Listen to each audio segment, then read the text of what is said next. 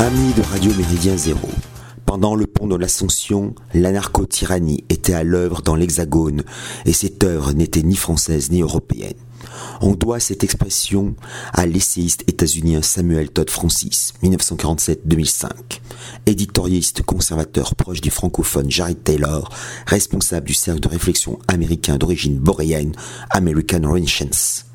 L'anarcho-tyrannie désigne d'une part les tracasseries quotidiennes et la répression impitoyable des citoyens ordinaires par un despotisme étatique et d'autre part l'extrême laxisme du dispositif régalien à l'égard des racailles.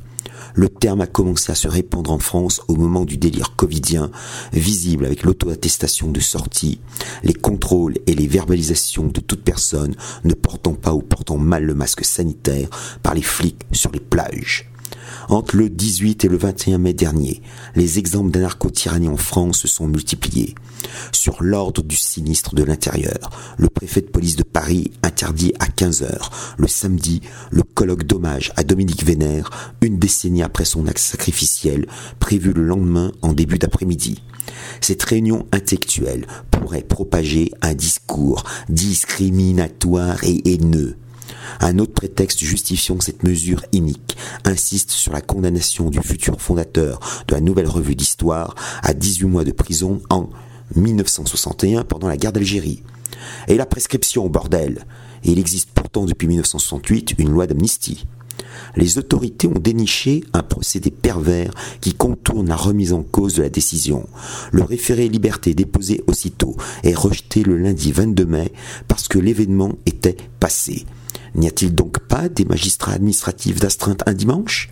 Par cette entourloupe, la juridiction compétente n'étudie pas sur le fond ces scandaleuses interdictions, établit une présomption de culpabilité et ne condamne pas une nouvelle fois la préfecture de police. Une semaine plus tôt, le tribunal administratif de la capitale avait levé les interdictions de manifestations en l'honneur de Jeanne d'Arc et d'un colloque annuel tenu par les royalistes néo-maurassiens. En revanche, ils avaient maintenu l'interdiction d'une rencontre européenne des nationalistes d'Ivan Benedetti au motif fallacieux que ce dernier a été condamné pour des délits d'opinion politique. Les nationalistes ont passé outre.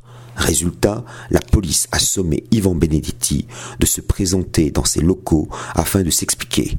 Encore heureux que le RAID, le GIGN et la BIR ne vinrent pas chercher à l'heure du laitier ce grand sceptique du vivre ensemble inclusif, festif et séropositif. Une condamnation judiciaire d'ordre politique empêcherait-elle donc à l'avenir d'organiser toute manifestation politique? Signalons au passage qu'Alain Juppé, condamné en appel à en 2004 pour prise illégale d'intérêt à 14 mois de prison avec sursis et à un an d'inéligibilité siège aujourd'hui au Conseil constitutionnel. Faut-il par conséquent arrêter les sessions fréquentes de cette institution? Entre-temps, Villegongis, village d'une centaine d'habitants, accueillait à son corps défendant, et malgré l'interdiction formelle de la préfecture du département de l'Indre, le 30e Technival de musique électronique. Les gendarmes ont-ils délogé les teufeurs, grands consommateurs d'alcool et de drogues diverses? Pas du tout. La force publique n'a mobilisé que 3 à 400 membres pour environ 30 000 participants.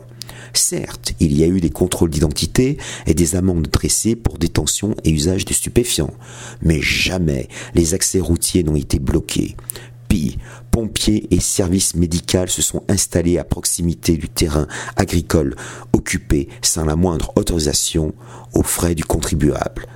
Posons par ailleurs une question incorrecte. Quel est le bilan carbone de ces trois jours de festivités illégales?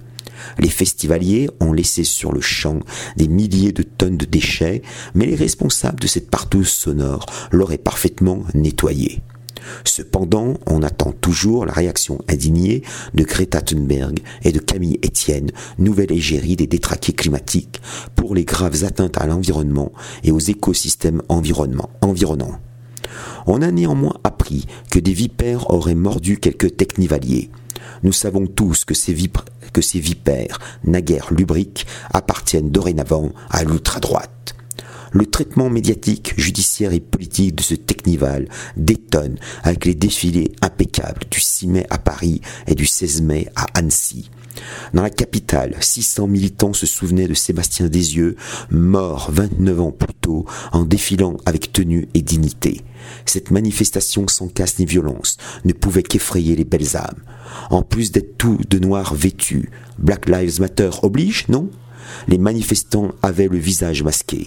N'étaient-ils pas soucieux d'empêcher toute nouvelle contamination virale ou bactérienne?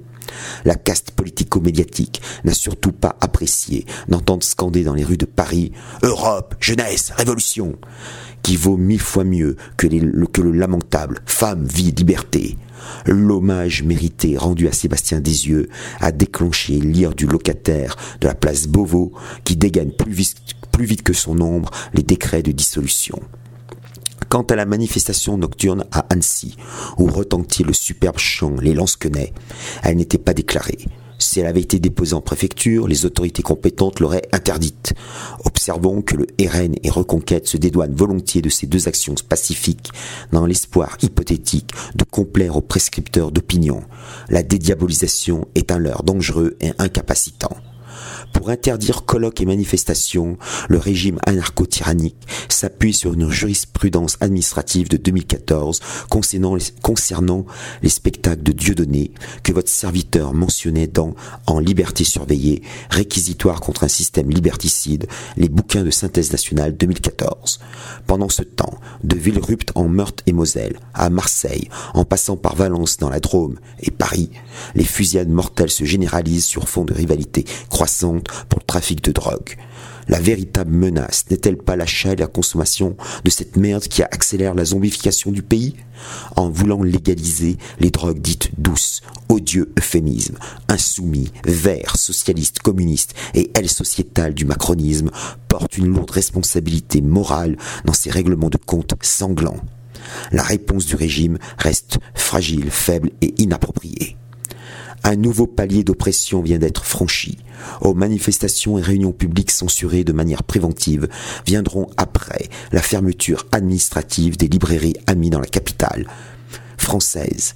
Librairie Vincent, Librairie Française, Librairie Duquesne Diffusion, la Nouvelle Librairie, à Annecy, les Deux Cités et au Pion-Velay, à Enraciné, à l'instar des précédents d'Almanar, la chaîne du Hezbollah libanais, de Sputnik et de RT, la suspension définitive des sites internet avant de s'en prendre finalement aux maisons d'édition, aux journaux, aux revues et à leurs collaborateurs.